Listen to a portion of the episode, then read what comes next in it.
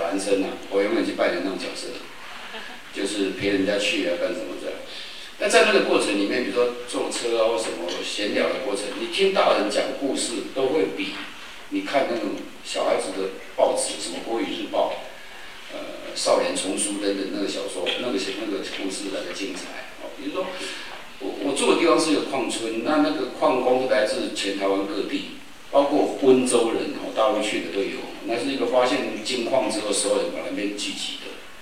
那当然，那个村庄会到了，因为到了最后会因为金矿矿脉没有的时候，全部村子就解散了，很像我们看的美国西部片。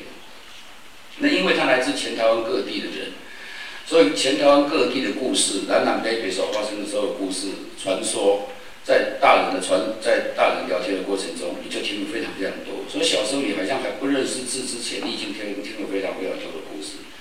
所以如果从现在的那种呃教育观点来看，我是一个非常不正常的小孩。比如说，我六七岁的时候，我就可以坐在树下听大人讲他们怎么当日本兵。那那个东西只是黑色喜剧了哈。比如说，他们去当日本兵，然后乘船，船被美国的军舰打死打沉了，那以为他死在海上了，没想到，哎，怎么背后有东西把他们勾住？原来日本的另外一艘船把他们救起来了，救起来再坐那艘船，再继续往马来西亚走，走到不到三天又被打沉了，然后又掉到海里面。然后又另外一批一个军舰又把他们救走，就是他到马来西亚路上的时候，觉得这条命真的是捡来的。然后没想到后来打一打打一打，那个美美军就在空中撒那个字条，说你们不要再打了，你们已经投降了这样子。那那个日本军官就叫他们说不要投降，这是美国兵骗我们的，所以我们要要往丛林里面躲这样子，他们就躲进去了。然后说。如果被美国兵抓到的话，很倒霉的。他们用会用狼狗把你绑在那个树上，然后用那种狼狗叫人把你咬死这样。所以台湾兵就傻傻就在丛林里面冒，专门跑，跑跑，忽然间有一天发现日本军官不见了，只剩下一堆台湾人，一堆台湾兵，台湾兵在里面跑跑了没东西吃，或是染上疟疾，然后很多朋友就这样在跑亡逃亡的过程中死掉。那讲这个东西其实是很悲伤嘛，可是他讲一讲又变成喜剧。他说，他死掉的时候，日本人是剪一点头发跟指甲带回来带回去，那台湾人一直觉得台湾人一定要把骨头带回去。抬代表说把你的灵魂带回去这样，可是我总不能把你整个人抬回去啊，所以他们想到一个的方法，就是把那手都支起来，那是一把火把肉烧掉，然后把弄弄干净插到背包，然后就继续继续逃这样子，逃一逃那个叔叔就是讲故事给我们听的，他最多的时候最他插插到最后背包里面有六根骨头，然后被美国兵逮到了，那美国兵第一件事情叫他们理头发洗洗澡。跟 DDT 消毒完，请他们吃牛奶、面包、涂奶油。他就想，啊，这说是投降了，好重酒的，然后就回来台湾了。然后回来台湾之后，就要把这些骨头啊送去呢，他记得的死掉的那些人，跟他们讲，你儿子已经过世了，我把你带回来。可是他一边送一边很心虚，因为根本忘记哪一只手了。所以讲这个东西的时候，你有时候觉得像。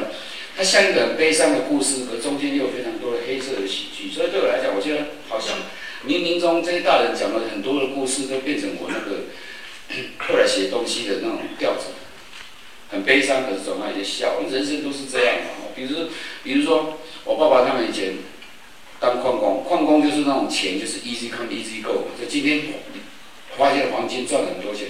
可是你第二天可能会死在矿区金矿里面了，所以他们对钱基本上是又在意又不在意，因为在意钱，所以在挖金矿嘛。可是因为觉得生命是随时可以消失的，所以既然有钱就把它花掉了。所以他们就只要有赚钱，就到九份，我们那个离九份稍走路了四十分钟的地方，就他们去看电影、喝酒等等。可是你只要一堆男人聚集，那一定叫做坏事嘛。所以所有太太们都不先不让他们去，就啰里啰嗦这样。我妈妈更狠，就派我跟。结果呢，我爸爸他们做什么事，就把就把我丢在电影院里面，他们就跑去喝酒。那我就负责要把电影院在看电影过程要把电影大那个故事要记得。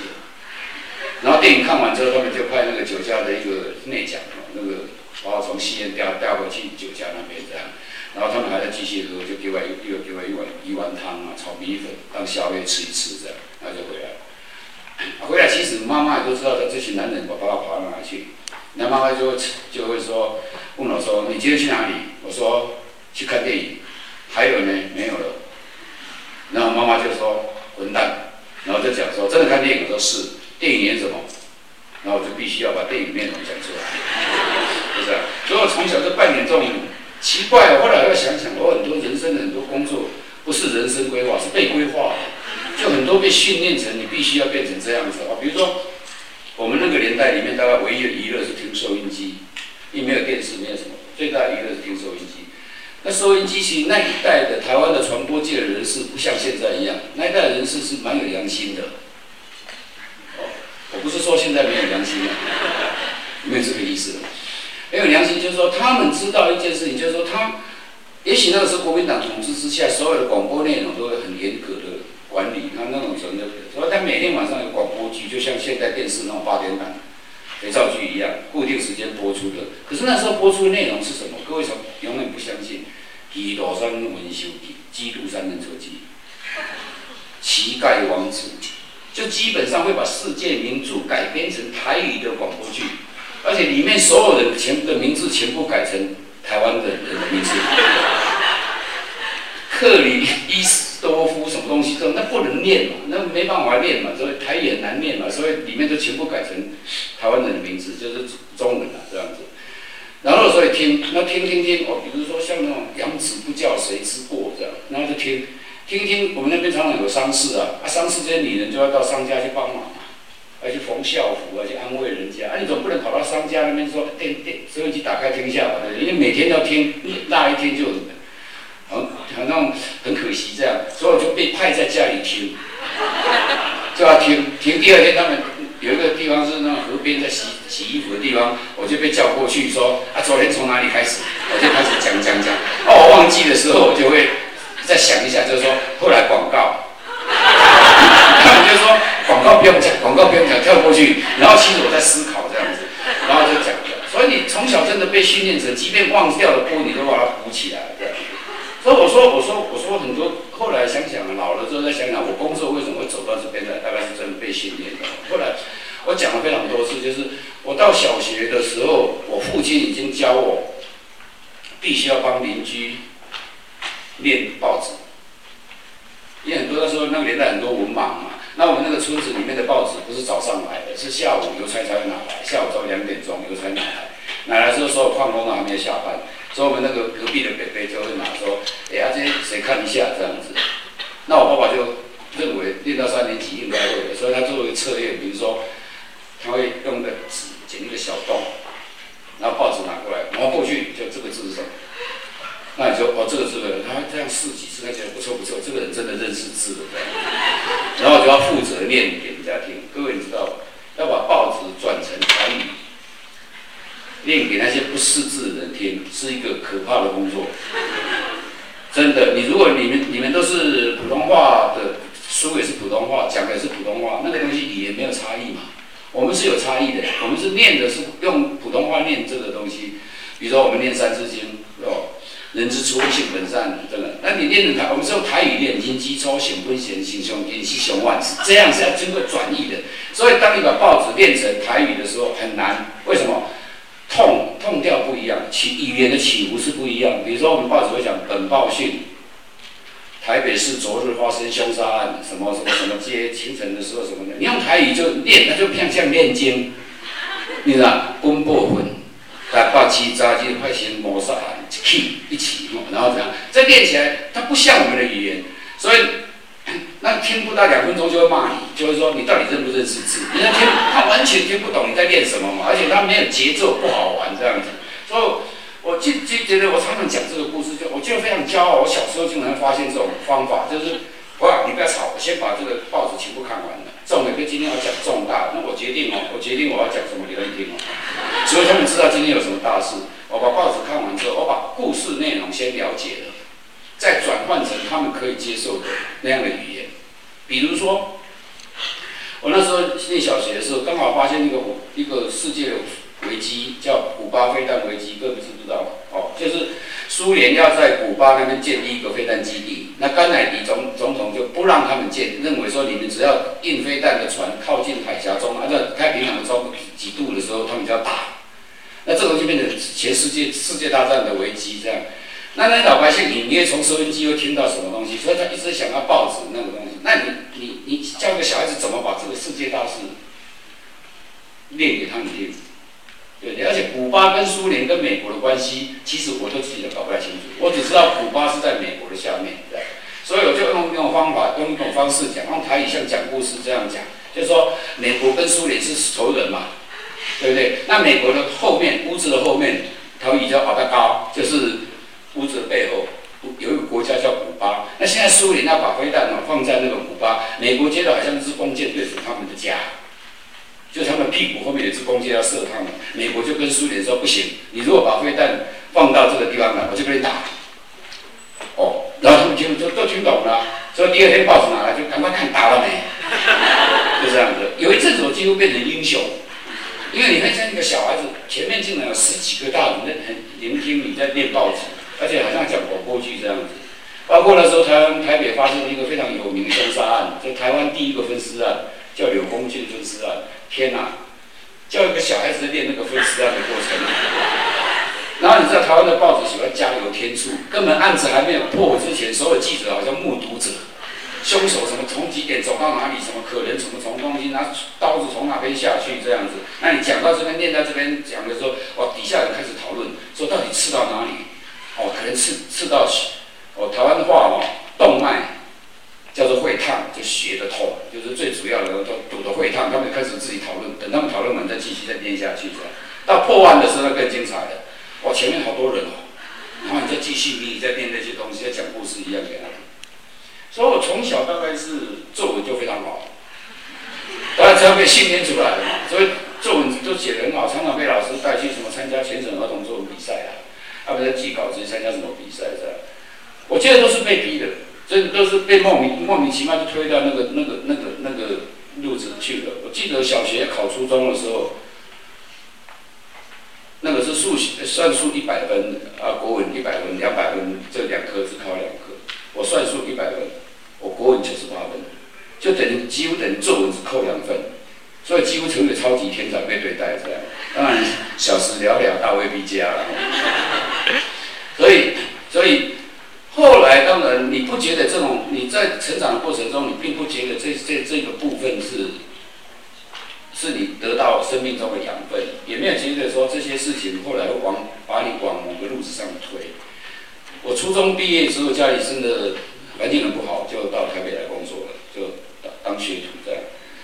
然后当学徒什么工作都做过，做过很多奇奇怪怪工作，比如我会贴壁纸，我会烤面包，因为我都当过学徒，我会我会认识很多药，因为在西药西药房跟医医院的诊所上过班，就是很多杂七杂八的事情都会。在那样的过程里面，当然也许你从小从就是提早的体验人生啊，因为在那个年代里面，其实老板最大，不像现在是被雇受雇人最大。以前老板最大，老板对待员工的方式都很凶狠，就是可以用骂的，可以甚至可以用打的这样。然后，所以你很小都好像接受到很多压抑吧，或者是属于年少或者狮子座那种莫名其妙的被羞辱感。然后人一旦被羞辱，你只能反抗嘛。你反抗怎么反抗？你反抗也没有办法。后后来找到一个一个方法，就是写日记，用文字去发泄。所以写日记就拼命写，把老板的那种刻薄写的加加渲染的更厉害一点点。然后长大之后因为报仇等等等等。比如说晚上被骂到乱七八糟的时候，就会很生气，然后就会在脑袋里面幻想。有一天，哪一天我功成名就的时候，我一定要穿着西装，租一部，租一部。你看小时候对成就的定义，竟然是租一部黑色的轿车，要开到他家门口，然后就开车门放下来，然后他们里面一定出来看，然后就问我说：“哎，请问你是不是以前待过我们这边的吴叉叉？”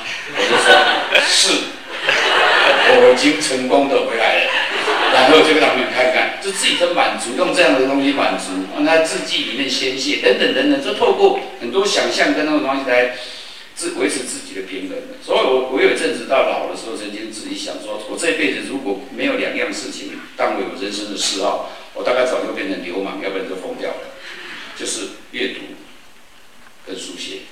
哦那所以我觉得是冥冥中好像一个一个东西这样推，在那个没有念书两年的过程里面，经历过很多工作，认识很多人。因为你在打工的生活里面，你会遇到很多来自台湾不同的，跟你命运跟你差不多的这一群人，在城市的角落里面，那个那个那个工作的人，我记得非常清楚，就是那时候我们会到台北来工作，通常离家境比较不好的人，然后离开乡下到台北来工作的时候，穿的还是制服，就学校的制服。那拎的包包里面是把冬季跟秋季的制服顺便带上来的。那那时候台湾的中学生是理光头，所以你到台北来说，十月、十一月，你如果在街上看到有人骑脚车、脚踏车在送货的，在店门口扫地的，在汽车修理厂搬东西的，头发开始冒出来，穿着制服，你就可以自然过去跟他讲，你是不是今年毕业的？跟你同期的。叫同期之夜，对，同期从各地到台北来。到冬天的时候，这些人开始穿起蓝色的夹克，因为我们家台湾的中学的夹克通常是蓝色，然后把鞋号调掉。所以你看到满街的街头有人在扫地的，有人在搬机器的，有人在切菜的，只要看到就穿制服这样，那一定是跟我们今年同时到来，所以都会进去会去聊天，会彼此聊天的。然后。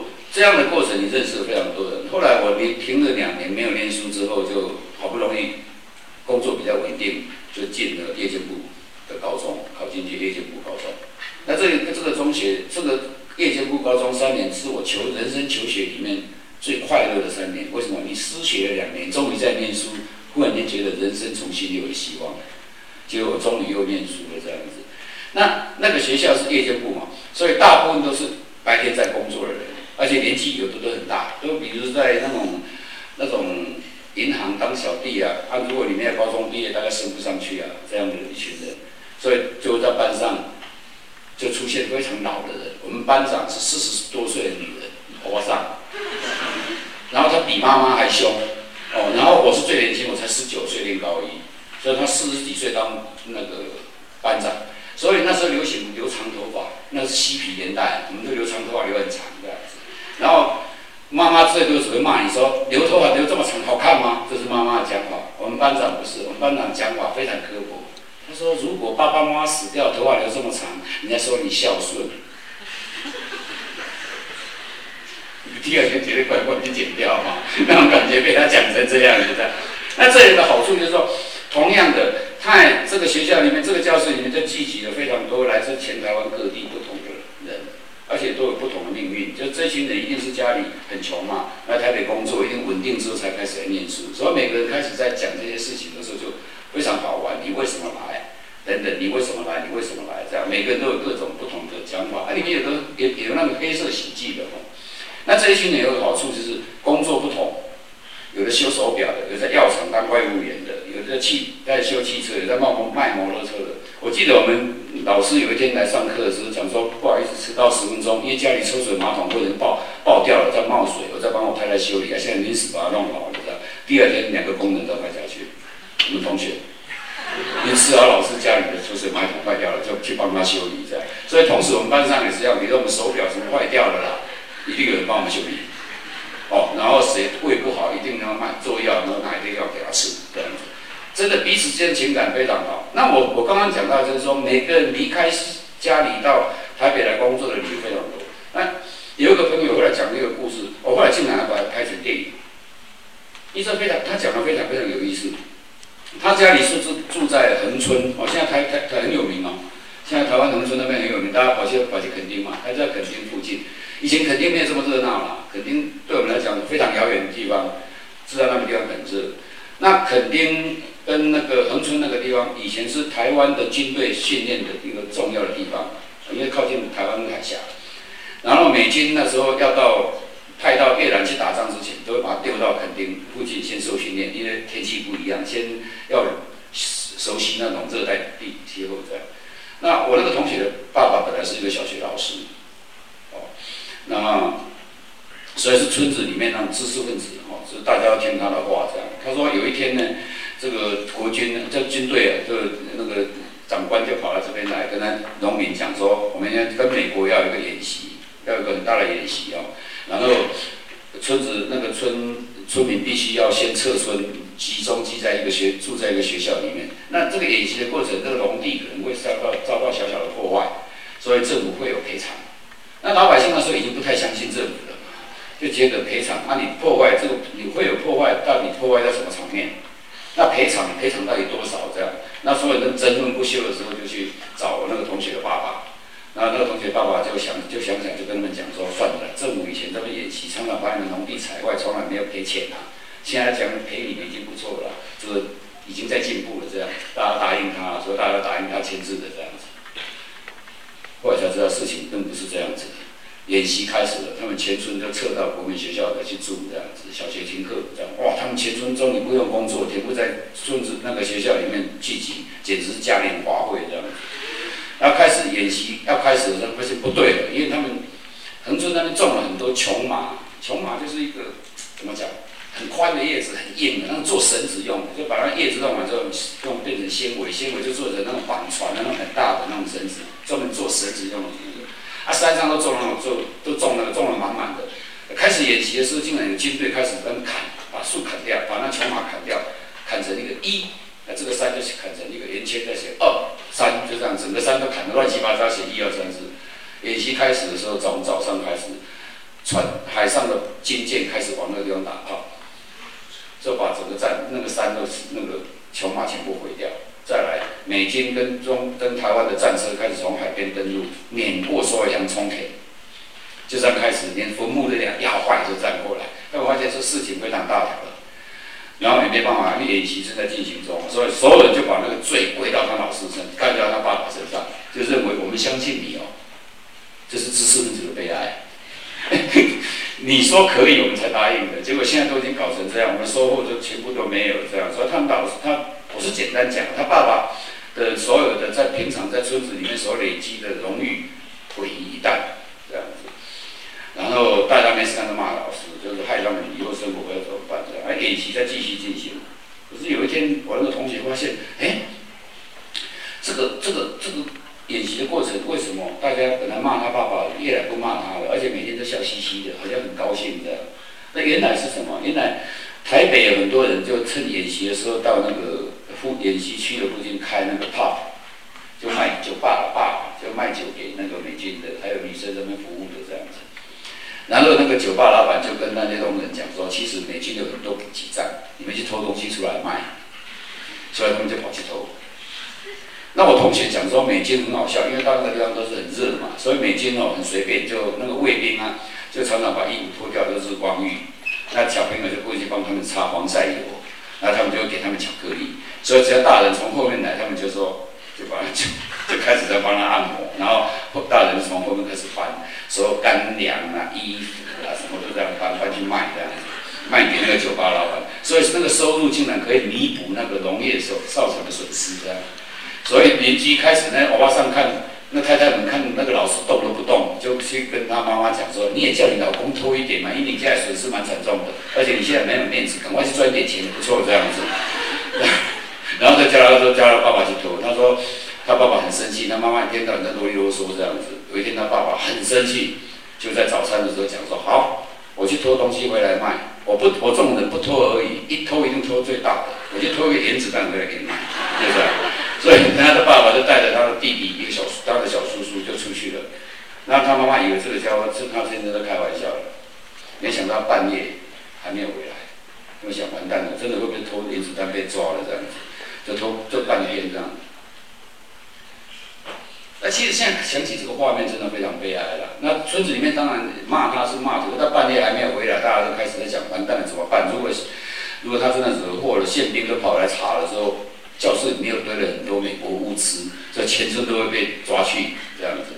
还好到过了半大半夜的时候，他爸爸终于回来了，而且这个他叔叔拉了一部牛车，后面载了两大箱东西，哇，村子为之哗然，觉得天哪，这个老师真的太厉害，真的不是等闲之辈。别人都偷小小的衣服一箱什么，他偷了两个大柜子。人家问他说：“那你偷什么东西的？”他说：“没有了。”他就是到了补给站，看到两个最大，就把拿回拿抬上车了。他说不管了，反正我太太说叫我偷嘛，就偷这个可能两两个原子弹这样子。就走到半路的时候，发现了美军在经过，所以他们就不敢出来，就躲到那个琼马林里面，等到天都暗了，都没有军队在移动，他们再回来。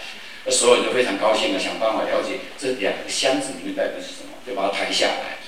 那我同学形容说，他们在研究怎样开那个箱子的过程，就非常非常复杂。其实那种那种开那个柜子，那种那种那种东西现在很多嘛，就倒扣的嘛，就是踏上去之后按拉下来这样。可是不晓得怎么开，菜刀都搬出来这样子。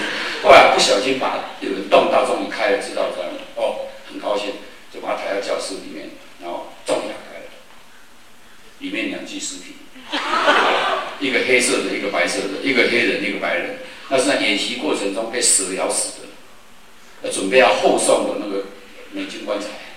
他爸爸竟然抬两个过来，啊，他说还冒烟，因为有干冰嘛，还冒烟。全村那时候，全村所有人都傻在那边，不晓得怎么办这样子，然后就开始问说老师。那他他说他听到第一声是听到妈妈妈惨叫，说你好厉害，什么不偷偷两个死人回来这样子。然后全村开始，这接下来比较麻烦，就讨论怎么处理这个东西嘛，怎么处理东西。后来他们觉得最好的办法就是在学校旁边挖一个洞。把它埋下去，那就不管，大家不要讲就好了。那老人家就反对，说不行哎，这个美国人死掉，如果烟雾不散跑出来，这边都小孩子在上课，而且我们的道士在练中文，他又听不懂，你没办法没办法把压制他，听这东西起来其实像是喜剧这样。后来不晓得怎么办，后来全村就开始骂，又骂起他爸爸，那个荣耀又短暂又消失了，这样开始叫他说处理，你要你要你要处理，要不然这个怎么办？你会害死全村人。这样后来他爸爸没办法，就跟那个村子里面讲说：“好了好了，没事，我就跟我的小孩，跟我弟弟哦，就把那个再带出去了，然后就要放在路边嘛，就丢在路边。那明天如果美军巡逻，就把他带回去了这样子。然后就把运着这个车车子过去。那我那同学的妈妈就怕他先生半路上会不会什么问题，就叫我那个同学说，你跟着上，跟着过去，如果问题赶快跑回来报告。这样他就说好啊，我们就去了。然后他爸爸其实第一次觉得爸爸是根本是个无能的人，因为拖着那个又很重。他他叔叔在后面推，他爸爸前面拉，走来走去也不晓得拉到哪里。然后天都快亮了，也不晓得怎么办。后来是他的小叔叔跟他说，哥，我们你讲好的，放在路边啊，就不管他了，放在路边这样子。结果他爸爸也没办法，就。看到那个小叔叔出，竟然出现一个奇怪的动作，他把内衣脱下来，开始在擦那个棺材。然后他问他的哥哥，他说：“你干嘛擦？”他说：“美国电影说，哦，这样擦才可以把指纹擦掉。”就就不会就不会找到找到他们的这样，然后他在讲这个东西，真的是又很悲伤又很好笑，所以全班在旁边听听着这样。后来他们问他说怎样，他说我爸爸嘛，第二天早上还是骂我，吃饭的时候还是骂，跟他骂说，你以后长大的时候一定要找机会去美国去看看美国这个地方，美国应该很有钱，因为呢，他没棺材都用铁做的，就就这样。像类似这样的东故事，甚至有其他的东西，我后来把这个这个东西整个拍拍成一个电影，哦，拍成一个电影。那真的当然讲到非常多的细节上面的，比如说演习结束之后，他们就到坝里面找东西，找东西找到很多唱片啊，里面都很多英文歌。然后他那个家里也没有也没有电商机啊，后来里长林长那个村长就说：“你放在我家了，那个拿这个没有用，因为为什么？因为村长广播器那边有播音，有那个唱唱盘这样子。”所以他们那个村子虽然很偏僻、很落后，可是村长如果要讲话的时候，通常那个音乐是英文的，就一放当当当当当当当当当当当当当当，哦，村长有事报告这样子。他说觉得他发现说，其实美国人已经走了很久之后，其实他们美国很多东西反而留在这个村子里面。那我觉得这样东西跟台湾一样啊，就是台湾其实受了非常多的美国文化的冲击。台湾的大部分的观点都是美受美国教育的，所以什么观点、什么观点、什么眼看世界的角度都是美国角度。然后美国不知不觉的把在某些地方基本上都把小孩子从小到大的脑袋都控制住了，然后台湾不知道的。所以那时候就觉得这个蛮有意思的，就曾经拿这个东西拍拍电影。我只举一个例子，就是说我在人生过程里面常常就是碰到这些乱七八糟的事，然后慢慢慢慢就走向一个一个一个一一条路上去了。然后我高中毕业之后，高中毕业补校毕业之后，那已经满二十岁了，马上要去当兵，就去当兵了。我当兵很倒霉，我抽到签是三年的义务役，有两种，一种是两年，一种三年的。我抽到是三年的，这个这个不打紧。另外更倒霉是，我抽到了服役的地方是金门，金门是离开台湾就在厦门对面的，而且那时候你们常常打我们，美国单号就打我们这样子。当然不是用炮弹打的，是先先传弹的，就是先传弹。所以他们今天问我说：“你阅读那个简简体字没问题吗？”我说：“没问题啊，我二十岁的时候军队被训练看简体字的，因为你们炮打打过来奇怪，你们打给我们看，为什么打简体字？所以我觉得你们宣传机构还是有问题的，因为我们阿兵哥看不懂嘛，对不对？因为我们是看繁体字的，所以打简体字，我们但是我们每天早上很累，因为满天都是一张张要收起来去拿去交，那我们就要训练一个小组要判读那个传单内容到底是什么，就是有没有什么改变这样。所以我们这几个看起来比较聪明的人就要训练去阅读简体字。所以我们一个班我受训了一个月，所以简体字我看的前平常就是通常都看得懂这样。只有一个字，我那今天早上在一个地方演讲，我讲一个字到最近才搞懂，挑衅的衅，你们写一个血一个半嘛。那我们，我今天这个字好好用，因为我们那个信很难写，我们那个挑衅那个信，不信你查繁体字，非常难写，写出写错的机会百分之九十。然后就到到讲太多，讲到这个样就，就到金金当兵，就到金门去。那金门这个地方就更好玩了，哦，就是你想想看，一堆二十几岁的男生把他关在一个荒僻的小岛上面，金门最多的驻军达十万人。现在只有五千多个人，你们要收复他很快，马上派个师就把他收复掉。然后在那边，然后军队里面什么人都有，有非常老的兵，四五十岁了还没娶太太的，心里不平衡的，大陆过去的，想念家里的一堆，还有二十几岁想念家里情人的，另外一种，对不对？也是一样，他来自全台湾完全不同的一群人，聚集在那个岛海海岛上面，每个人来自不同的家庭。每个人来自不同的地区，那些的那些士官长们、老兵们，他们有来自山东、安徽。我有一次在大陆看到“合肥”两个字的时候，忽然间非常清晰的感觉，就这个地方我没有去过，为什么那么那么熟？哦，原来跟我住在一起隔壁碉堡的士官长，他家是合肥，而且他他家的洞口就是住的金门的那个山洞的洞口就写合肥，就是告诉所有人我老家是合肥。但是合肥这两个字看起来不是那么文艺气息，但是对我来讲它非常重这样子。那好，把这个讲多了。但是在那个里面，我觉得非常有意思，就是也许我生性就喜欢跟人家接触，所以在那个过程里面，你认识更多的人，听到更多的不同故事。就人，我曾经有一次退伍之后，写一件写了一篇文章，讲说我当兵当了三年，我好像都大了，长了长大十岁，看过一百本书。为什么？每个人的背后都有故事。哦，那个不要讲那些老兵，年轻的兵里面，来自家里的背景都不同。因为家里面有当道士的，哦，家里面有开那种色情的茶馆的，我们还有一个强奸未遂的被当回来继续当兵的，就强奸未遂嘛。拿强奸未遂，你就被抓去关，关了四年。台湾的法律规定，你如果服役没有超过七年，你如果还没当兵，你继续要回来把兵役服完，所以他就回来了。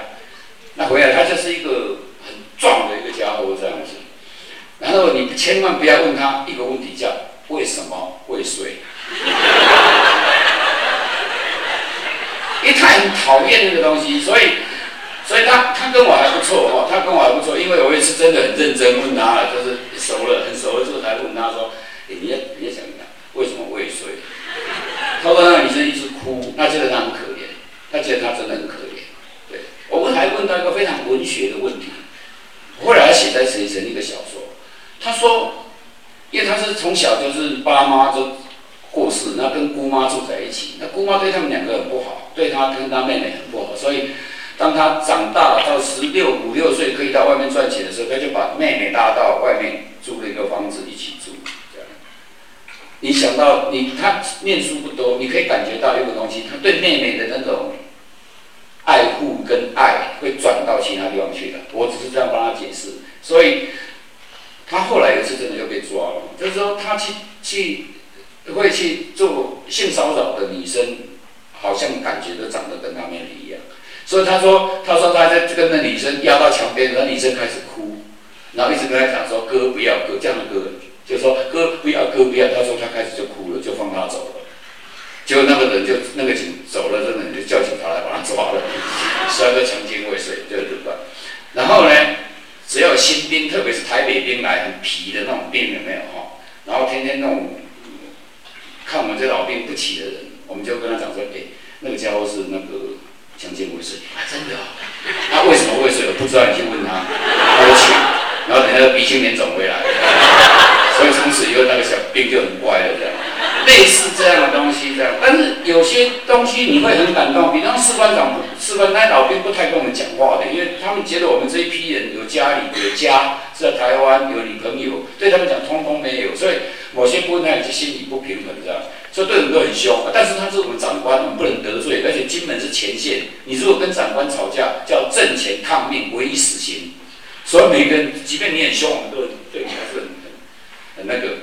但是你久了之后，就跟他们还不错。就因为我是管那个钱领的那个钱呐，我当行政室管他们柴米油盐酱醋茶啦，领钱啦。比如说他们有阵子很恨我，因为我们一我们的师长规定说，他们的。钱呢，要帮他们留一下，留一点，留一点起来，因为他们年纪都大了，说要强迫储蓄，因为让他们以后说不定回台湾可以娶，可能够娶太太。那已经娶太太的人，一定要把这个钱寄回去给老婆，不能这么乱花掉，这样。所以我就主动帮他们钱扣掉，他们就拿要跟我吵吵架，说我的他是他的钱，我凭什么扣？我说长官规定，他说哪一个长官？就找一件无聊的事情跟你翻脸这样子，烦死了。但是你久了之后，得跟他们再再变成朋友聊天。有一天，有一年是我记得是中秋节，哇，那个夜色，那金金门是灯火管制的，因为不能有灯，我们有灯你们就打我们这样子，而且很准，马上打过来这样，所以都没有灯。然后那个那天有月亮很亮，然后他我出来的时候看到那个一个老兵就坐在那个石头太平那那个太武山上就很大花岗石这样子，头一层一层，然后坐在那边。我出来他哪不是要去洗洗澡的？他哇，好凄凉的一个老先生坐在那边。当然那时候他还比我现在年轻多了。然后我就过去这样啊，然后过去就说：“哎，这位男怎么一个人坐在这边？”他说：“没有，想些事情。”我说：“你想什么？你干嘛？”我说：“没有，只是聊聊天吧。因为我也我也我也在想事情。”他说：“你想什么？”我说：“我想家。”你想个屁家！你才离开家多久？我说离开家快一年了，他说我离开家十几二十年了呢。然后开始就讲，老兵在老兵是被国民党抓兵抓去当兵的，你们知道这段历史吗？哈，就今国民党缺兵，就路上就抓的。他说他是在田地要回家的过程被抓，被抓的时候村子里面一起抓很多人，所以村子里面女人全部冲出来要拦这样子，那啊那个兵向天空开枪，然后把太太推回去。你知道吗？一个没念什么书的老兵，他可以跟我描述说，他转身看到最后一眼是太太抱着小孩，小孩的脚上穿了一双鞋，上面绣的是老虎的头，老虎的头。他说：“我不晓得这个孩子现在多大了。”天哪！我对我来讲，那简直是一个非常凄凉的一篇中文中年的一种思乡那种散文。所以后来我就我会从某种完全体谅，我甚至会跟台湾的那年轻的编辑讲说，这些事这些事班长有他们的故事，其实我们应该更理解的态度去去去去去理解他们这样子。所以有时候那种那种那种感觉就会觉得在那样当兵、金门当兵过程，我好像跟所有人都聊都都聊聊聊了很多然后听到他们很多的故事这样。那个时候脑袋觉得好满，而且那时候自己做一个训练嘛，很无聊嘛，就想年轻的时候是写日记来发泄情感嘛。我那时候好像有计划是，我希望用写日记来训练自己写作叙述的能力，所以我那个日记都写得非常细，有时候一个一天的日记会写七八页，写非常长。后来我退伍之后，三本来四本日记，我妹妹没事干把我拿去厕所当小说看，没有拿回来对方这样。我到现在为止，我妹妹还讲说，我看那时候看哥哥在金门的日记简直精彩这样子哈。然后写到长官怎样，写到阿兵哥自杀，为什么自杀，状况是怎样，天气是什么？他说哦，写的好可怕，就是那种非常非常非常详细。跟那时候当然对自己也有获利。我常讲，这个绩效不是是真的哦，不要开玩笑。觉得有时候人做一些好事会得到回报。那时候一直讲，因为你知道二十几岁的一群年轻人在金门。在金门住在那边，他们最焦虑的事情是什么？性，这没什么好那那个的嘛，男朋友女朋友那么远在，那军队偏偏什么事情都不允许，就这个东西就不就不允许。我记得有成者拍了一部电影叫《金钟乐园》嘛，就讲那种金钟妓女部的事。可是不是每个兵都会去那个地方的啦，所以他们没有没有那个。有一天我被派去司令部当公差去刻钢板，就是。刻钢板做对你们来讲好表演。以前没有复印的东西，就拿一张纸，上面有蜡，透明的。你用一个铁笔放在钢板上写写写，不是把蜡都刮下来了吗？然后就放在一个机器上面，用油墨把它推过去，推过去，就这样一张一张复印出来了。以前文书都是这样做。那做那个要用钢的笔在那个钢钢钢板上写字，那是要训练的，都要训练。那我们这熟悉之后，就刻的蛮快的，就常常被叫去。出公差，有一天我到部队去，到那个司令部出公差，发现哇，他们没收了好多那个 Playboy 的 Penthouse，就那种美国的那种色情的杂志那种东西这样，因为从台湾过来一到港口就被没收的，我就偷偷去看看，哎，什么图都被吃掉了，整本通告没有，除了英文之外什么都没有，连任何广告那个字都都没有。没有，有一天我就我就那天刚好科一课要上厕所，我就带了一本去厕所去翻，哎翻翻翻翻翻。哇，Playboy 里面的文章其实很深的，非常深的，讲到世界经济什么东西，那个都是很专人写的东西，这个不容易看嘛，看不懂。哎，Penthouse 就不一样，Penthouse 开头上面有个有个单元叫 Forum，就是论坛，它是全世界的投稿，讲的是什么？每个人完全奇特而且非常迷人的爱情跟性爱故事，而且写的真的非常刺激，对吧？我就问那个军官说：“这个可不可以带回去？”他说：“可以啊，我这里面都没有图片的，我这整叠的抱回去这样子，抱回去每天晚上就在看那些，看那些觉得我自己人看这样，好像觉得独乐乐不如众乐乐，而且可以训练自己的文笔。于是我开始翻译，开始翻译。各位可能不知道，那些那些那些文章里面有很多单字是字正常的字典里面找不到的。就些脏字，因为某些器官都是身体部位的代号，那只有老外才懂，字典里面找不到。那你看久了都知道，上下一猜通通知道。然后开始就翻译，翻译翻到什么？这我们这种人没有什么好处，加油添醋。而且我学会了像以前广播剧一样，把所有里面外国人名字全部改成台湾人，把发。生的地点全部发生在他们所熟悉的一些乡镇，就这样子开始像写小说一样开始写。写写那时候我们轮到训练一些新兵要刻钢板嘛，你像就把那些已经翻译好，有一天终于翻译好，就给他们说来，你不要刻那种革命军啊，什么为谁而战，为何而战，那个太无聊了，你看刻到快睡着了。我说你们刻这个，他们你知道那二十几岁，看到脸开始红。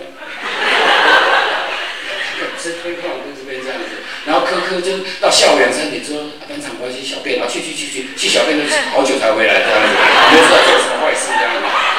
然后刻完之后，叫他来训练你们油印，开始油印这样。他叫一个家会画画，你画一个封面。他说画什么封面？我说你不会画一个军人拿一个枪，后面写勿忘在即，或是卧薪尝胆这样子。哦，他们就啊就画了，然后叫他们把它全部好折起来打，那印成一本册子。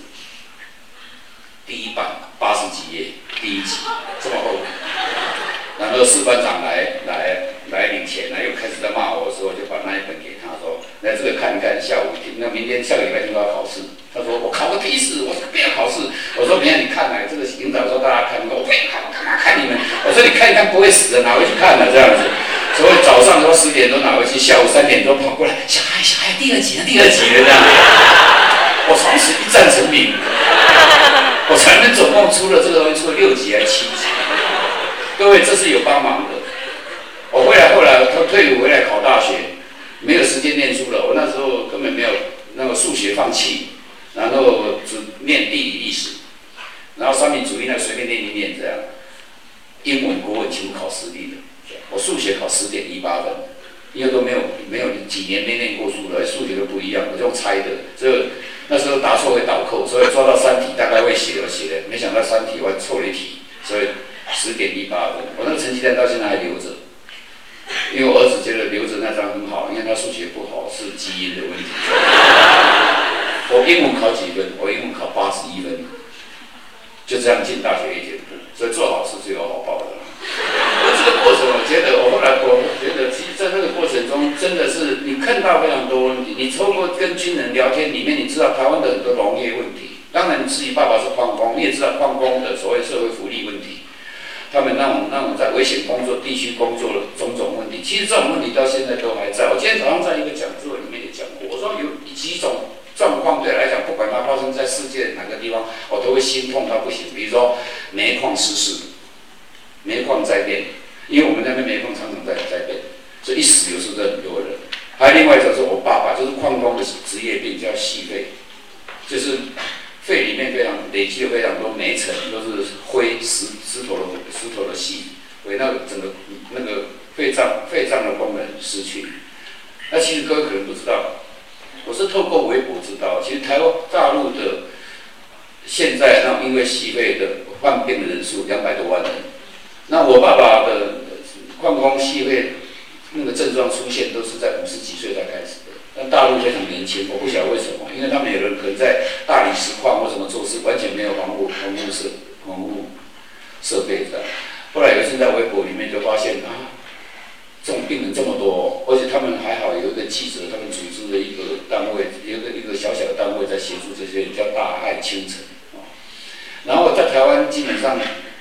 乡下离城市也近来，条件小嘛，所以像我爸爸他们，即便那个呼吸开始困难，都要装氧气的时候，那个氧气口、氧气用钢瓶的氧气运送还是很方便的。那大陆大概地区太辽阔，所以很多人拿不到钢瓶氧氧气的补充，不方便，所以他们必须要有一个制氧机，所以天天在募款，就要募帮那个募那个制氧机的款。我在微博看到这个时候，第一个反应是捐款嘛，因为觉得好像看到父亲那样的病这样子。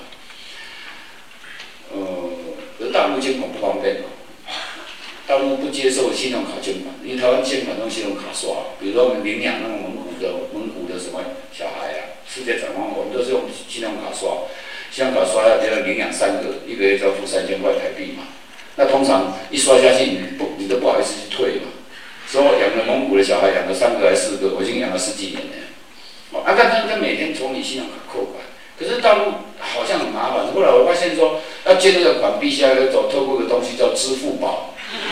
我又不晓得支付宝是什么东西，我只好打电话给小公司，在上海有办公室，说你用支付宝帮我那个，他说导演你也没有支付宝，我怎么帮你弄？后来只好用公司，就用公司直接帮我汇汇到那边去这样。没这是另外的事，就是说，因为你知道那些知道你熟悉的某些东西，呃，某些东西对你会特别重的的印象的东西，你就会特别有钱。所以对我来讲，很多你以前接触过的很多行业，比如说矿工的问题、农业的问题等等这些问题，都是透过他们的叙叙述。所以你知道那个细节在哪边？所以到后来，当当开始退伍之后，之后台湾开始在七零年代开始一个大的转变，大的变，不管音乐界、文学界、舞蹈界，甚至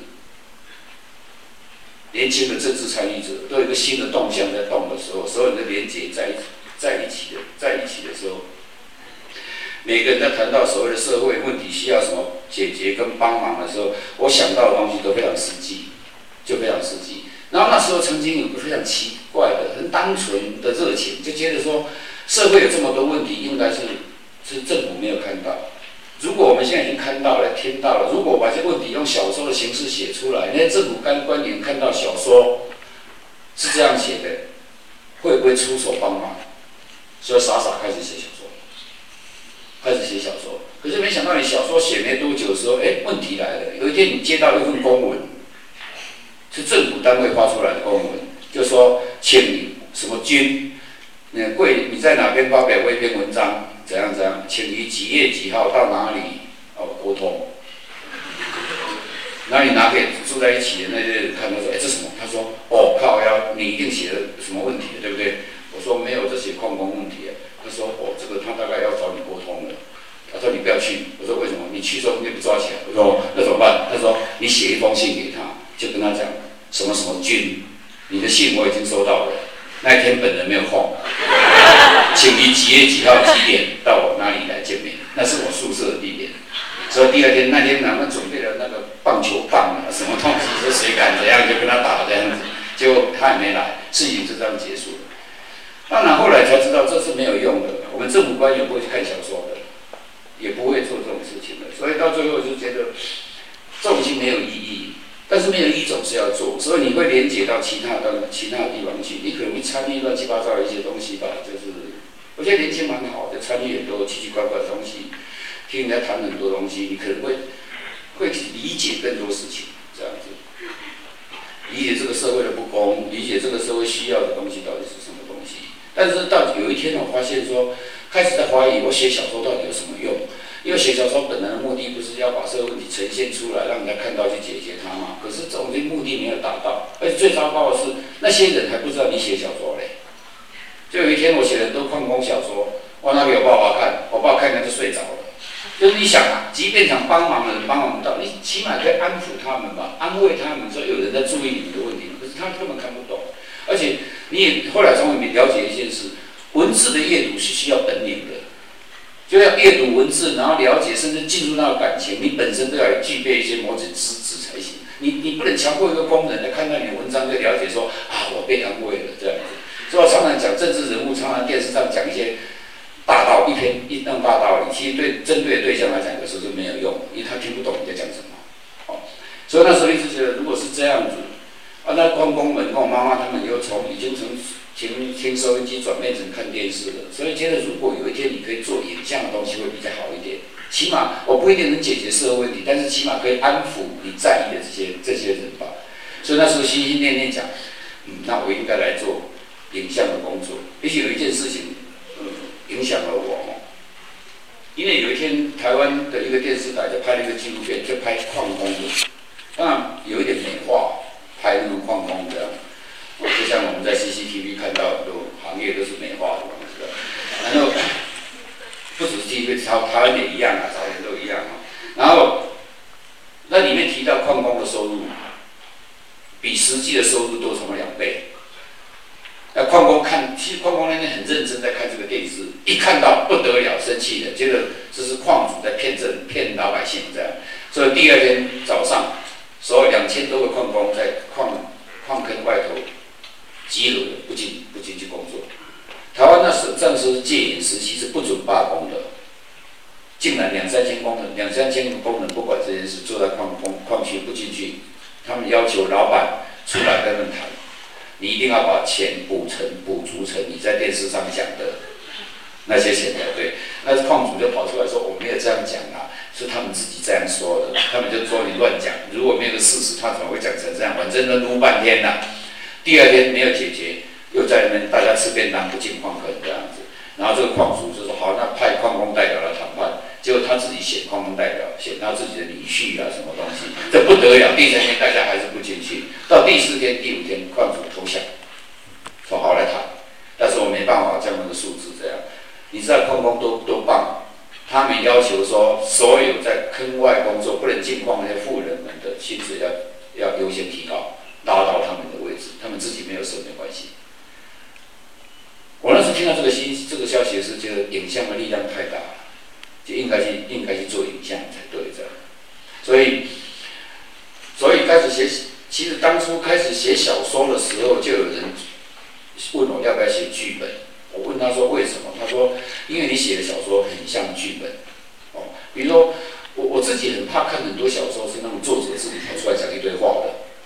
哦，我喜欢看的小说很单纯，就是你作者在跟我讲谁在哪里讲了什么话，做了什么事，遇到谁，结果怎样。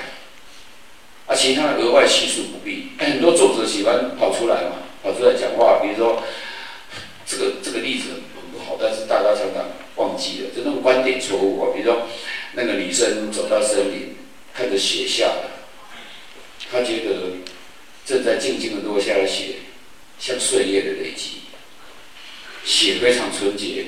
然后开始讲宗教，讲什么，跳了很十万八千里外才拉回来。通常我看小说看什么都跳掉。你的作者的命论，你的理论，我我不想看，我就看那个。所以我写的小说大概跟我想说，跟我喜欢看的小说一样，写成这样。那可是那前前早期你不会想去要写剧本，到这个阶段的时候，大概受了某些刺激，觉得这个社会很多东西你必须要影像把它揭露出来。这样的话，其实真真正在受苦受难者，即便没有得到解决，起码他可以知道有人在在意他们。我觉得这个东西是好的。我曾经有一个梦想，说有一天如果去写一个电视剧，当我回到瑞芳那种偏僻的那种矿村的时候，我从巷子里面走出去的时候，那个电视剧刚好在开播，整个村子竟然整个巷子都在看的节目，竟然是我写那个节目。为什么？因为主题曲都一样的时候，我觉得很开心。我我小小一愿望只是只是这样子而已。所以后来就觉得那个时候开始觉得要要写写剧本了，所以就就开始就莫名其妙就去。就开始写剧本，这样。那我觉得我运气还不错，就是在写剧本的过程中，从写小说，然后开始写剧本的时候，碰到非常多志同道合的人。我那时候在工作单位，我在大四的时候，我本来在在医院，我后来练夜间部大学了嘛，退伍回来就练夜间部大学。那我挑的系是会计系，因为我退伍之后在一家医院上班，是一个精神病的医院，那也蛮精彩的哦，每个精神病患。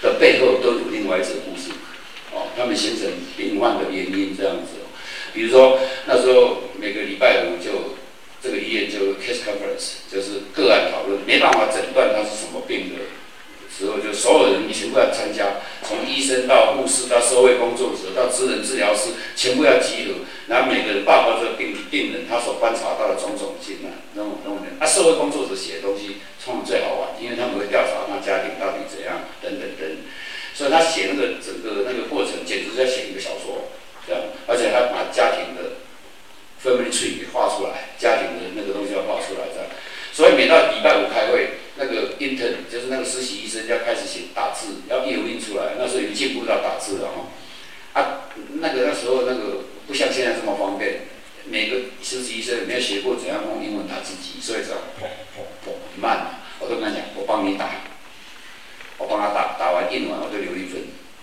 因为对我来讲，我觉得那个东西是非常有趣，有非常有趣的，就是可以看到社会，这台湾的社会的某种抽样，哦，在哪里精神病的时候家里怎么对待，用什么方法？比如，比如中国人大概一样吧，一旦有的家里有有精神病，第一个反应一定是中邪，一定是中邪，开始庙里面啊。找道士，然后被骗很多钱，乱七八糟，一定是这样开始。到最后不得已才送到精神病院去，因为送到精神病院，病院通常是最后一步，觉得没面子，到看精神科很没面子。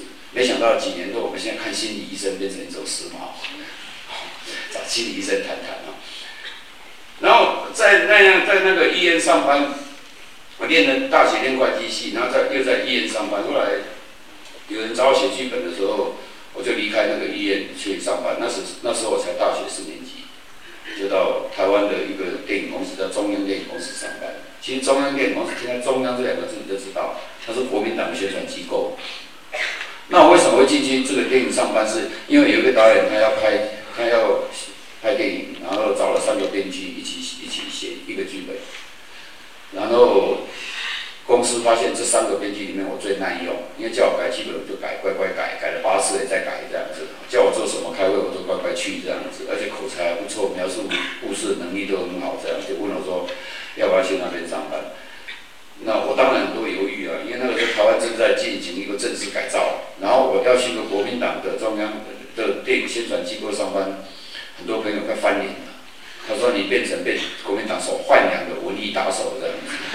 那当然也有很多朋友作家，资深的作家就跟我讲说，其实你应该去，你应该去，你应该去占位置，因为觉得你去做应该比别人好吧。所以我就这样就去了，想试试看。因为反正那时候觉得离大学毕业差不多一年吧。那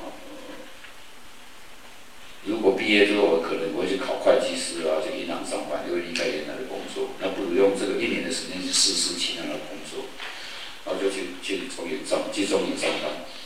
那我觉得我人生很大改变是在那个上班的阶段，因为那时候很多志同道道合的朋友全部在这个地方聚集。那时候包括小伟也在那边，后来我们认识非常多的导电影导演，像杨德昌也好，胡孝贤也好，张毅也好，等等，在那个公司派出他们第一部，或是。派出他们最精彩的的的的部分，这样。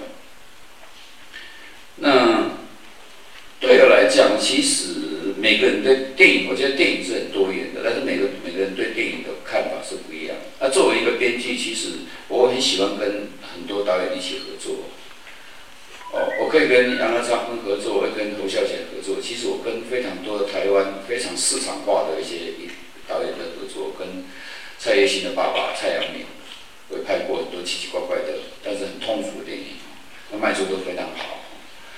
那其实，在那个、那个、那个创作的过程中，其实你一边在一边在帮导导演在一边工作，一边在观察这个社会。因为其实阅读影像的角度或是能力，其实欧洲、亚洲每个地区每个地区都不太一样，每个地区对地戏剧的要求的方法也不太一样。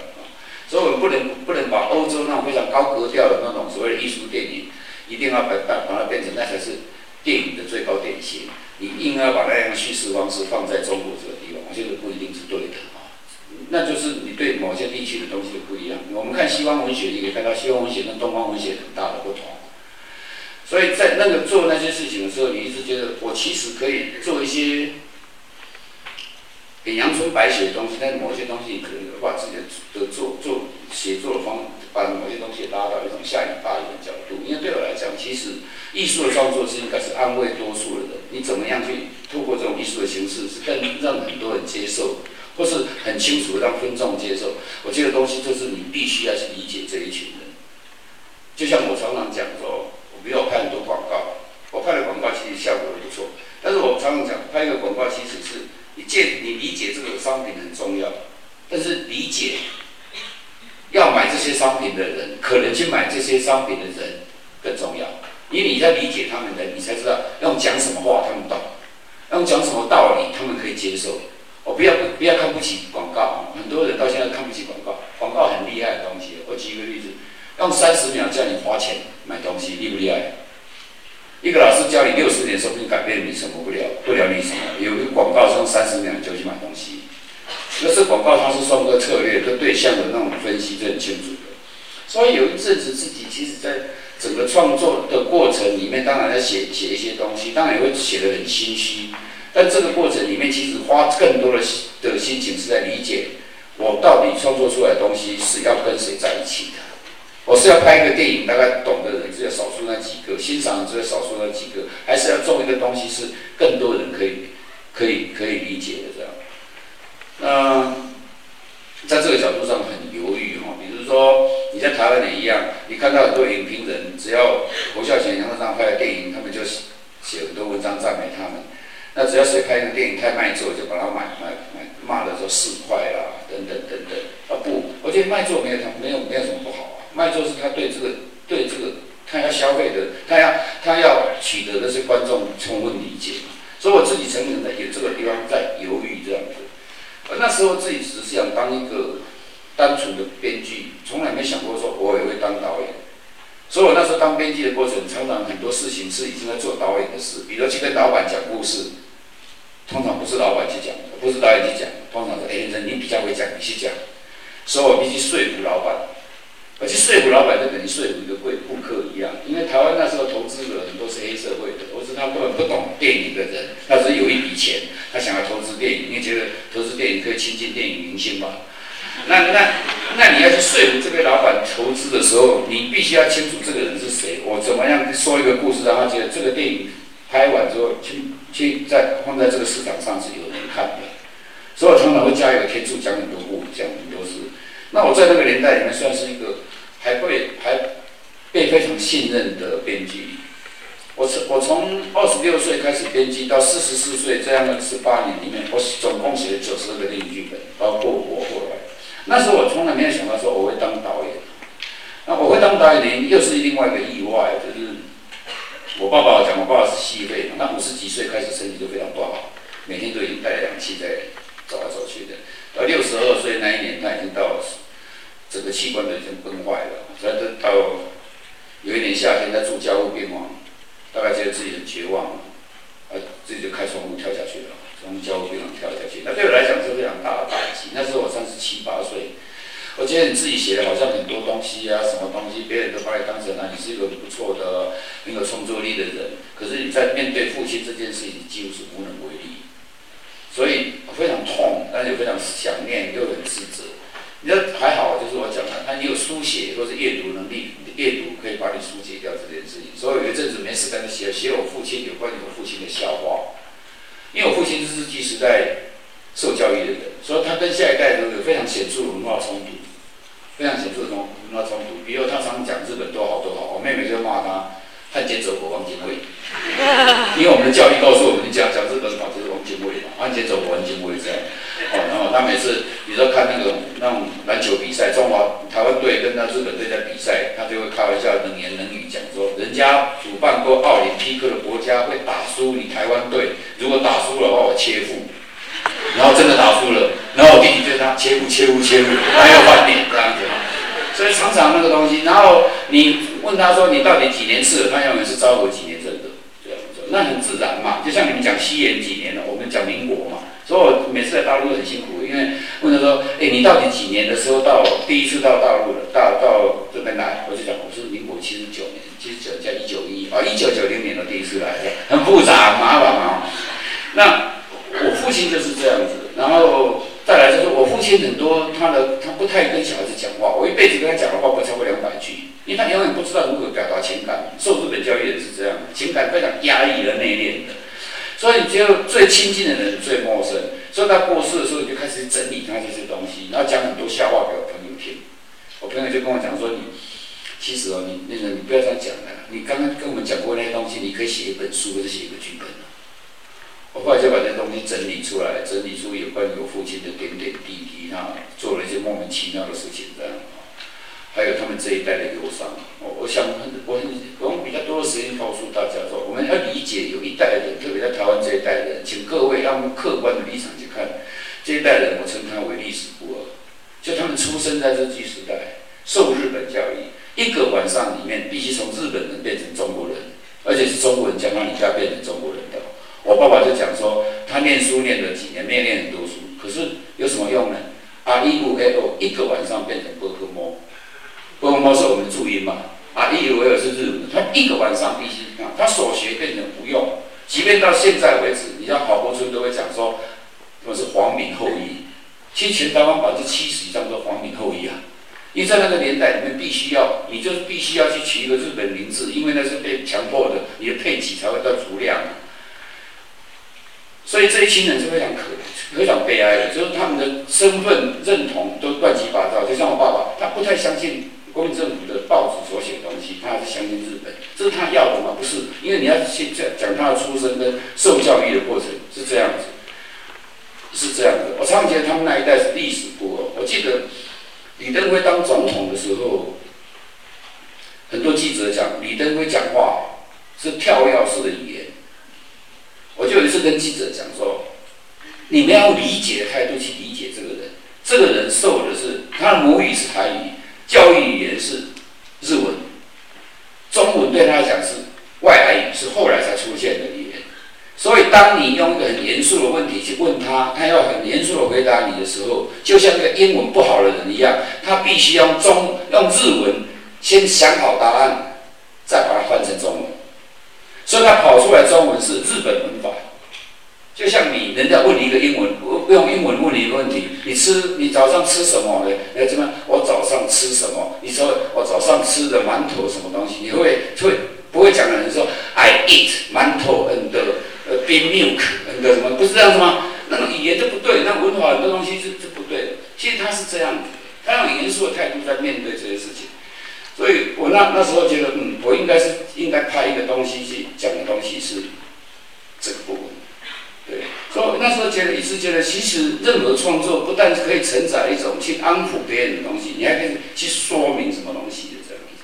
所以那时候就是，就后来就去拍了这这部这部电影。因为侯孝贤本来剧本写完之后，给侯孝贤问他说：“那你要不要拍？”侯孝贤看看跟我讲，自己的爸爸自己拍。所以我就莫名其妙，就就后来就当了当了导演这样。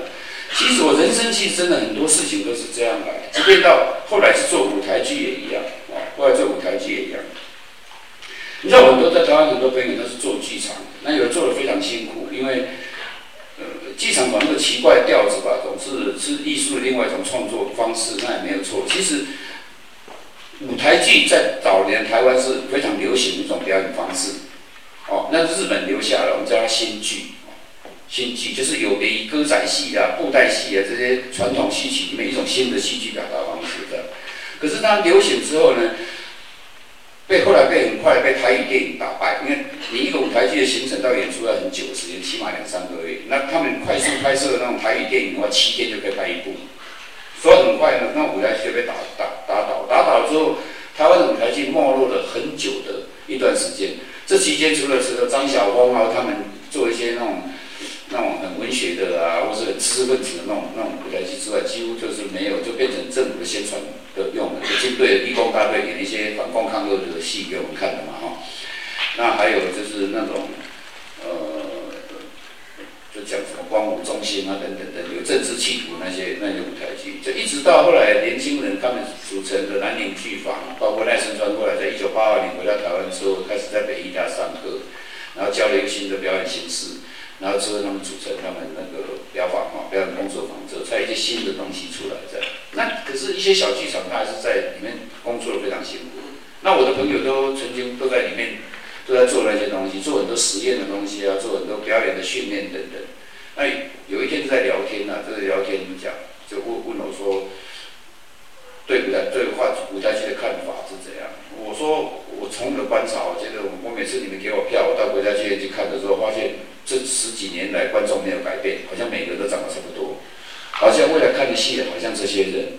我说你们为什么不想一个方法？有没有办法把那种从来不看舞台剧的人拉到剧团来，拉进剧场？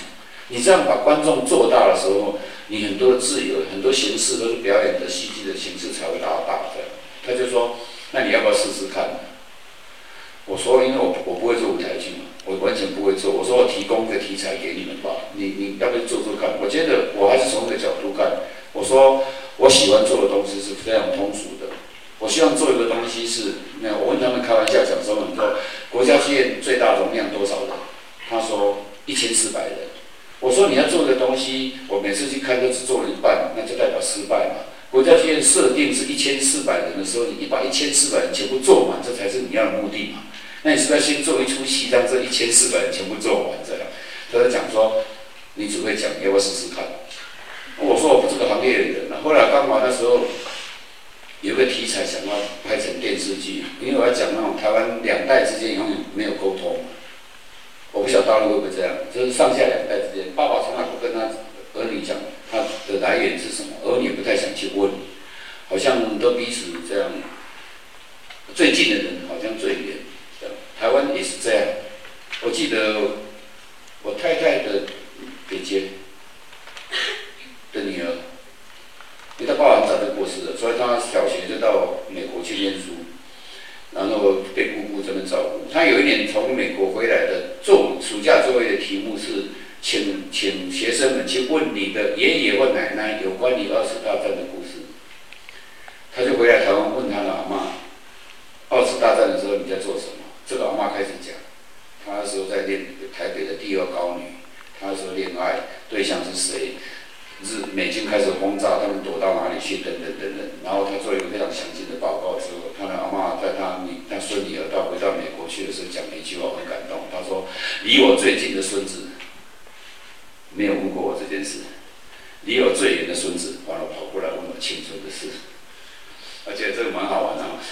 那我那时候想要弄一个其实讲代之间那个，但我用一个比较喜剧的方式，又有点悲伤，就是就像我刚刚讲故事的方法，我喜欢那种忧伤里面又很好笑。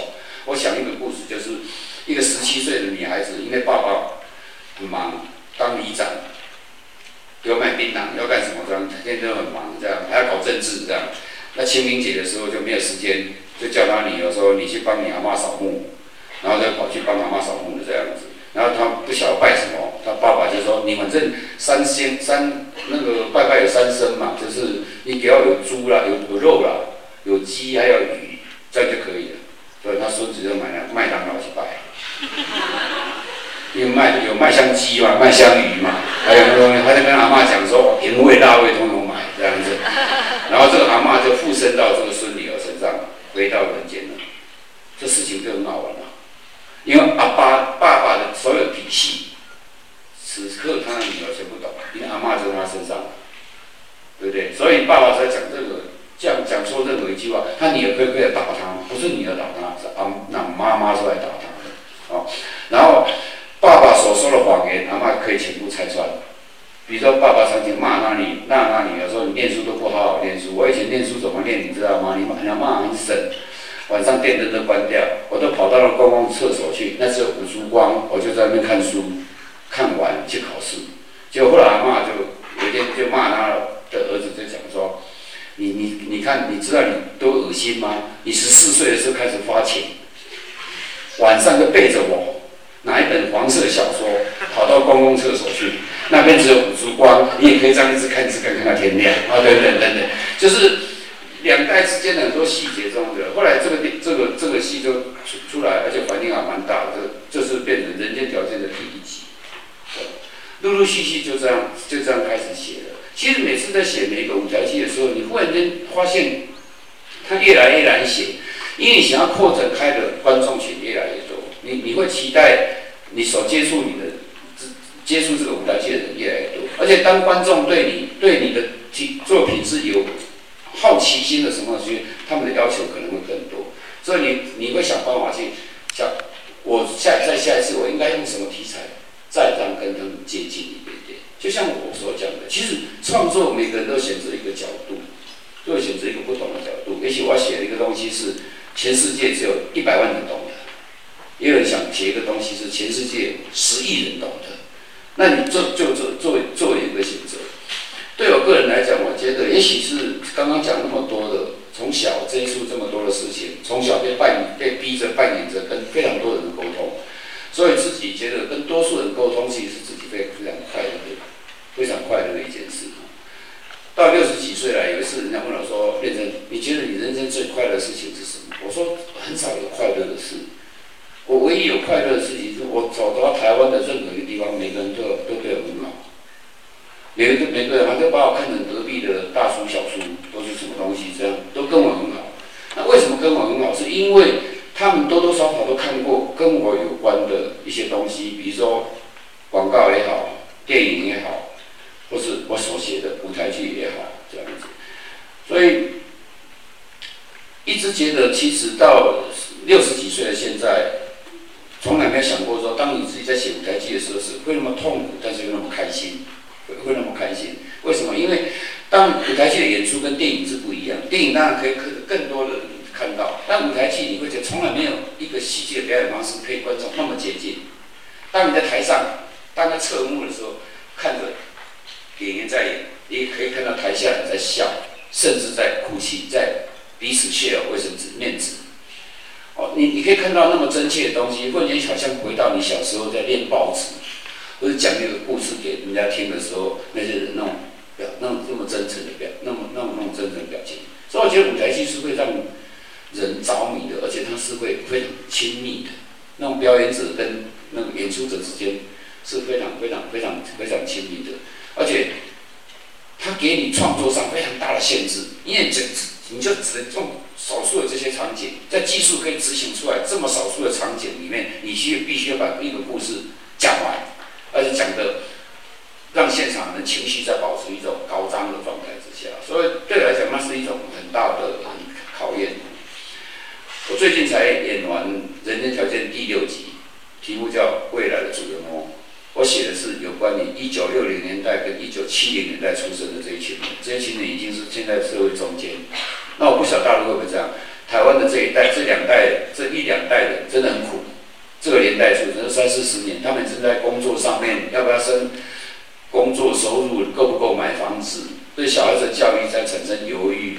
有人，有人还生得出来小孩吗？还想不想生？哦，以前想生生不，以前想生，那现在想生生不出来。以前不想生，老师去拿掉，这样子。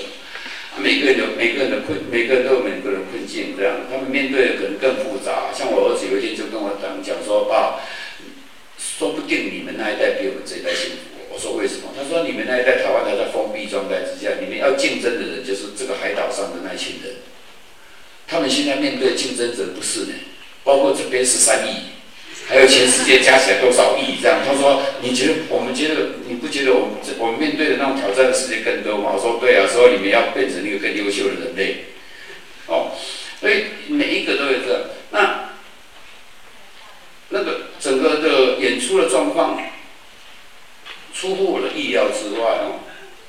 我每每一场收到那个问卷，差不多这么这么厚。因为写的跟这些年纪的人是有关，那这这些年纪是看舞台剧最会写写问卷回馈的一群人。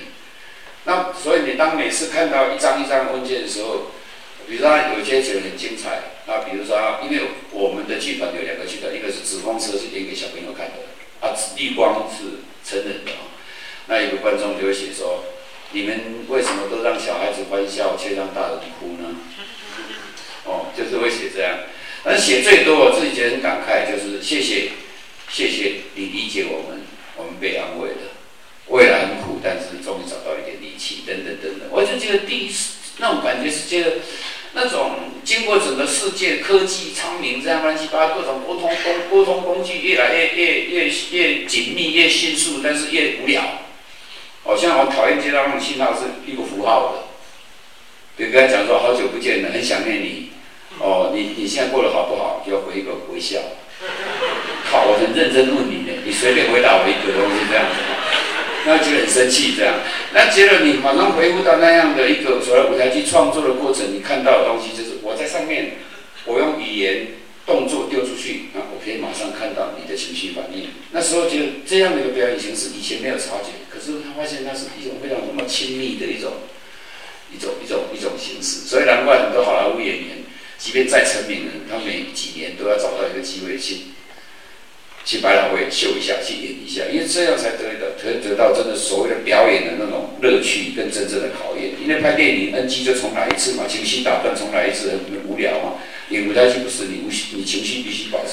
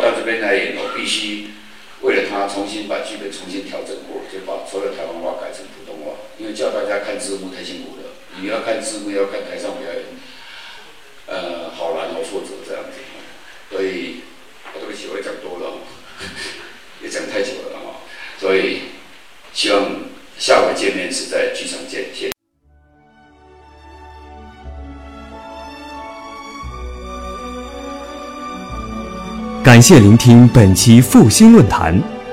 本论坛由复旦大学儒学文化研究中心提供学术支持。欢迎您关注复兴论坛的微信新浪微博及豆瓣小站。复兴论坛主页三 w 点复兴 chinese 点 cn 我们将向您推送更全面的资讯及更优质的论坛。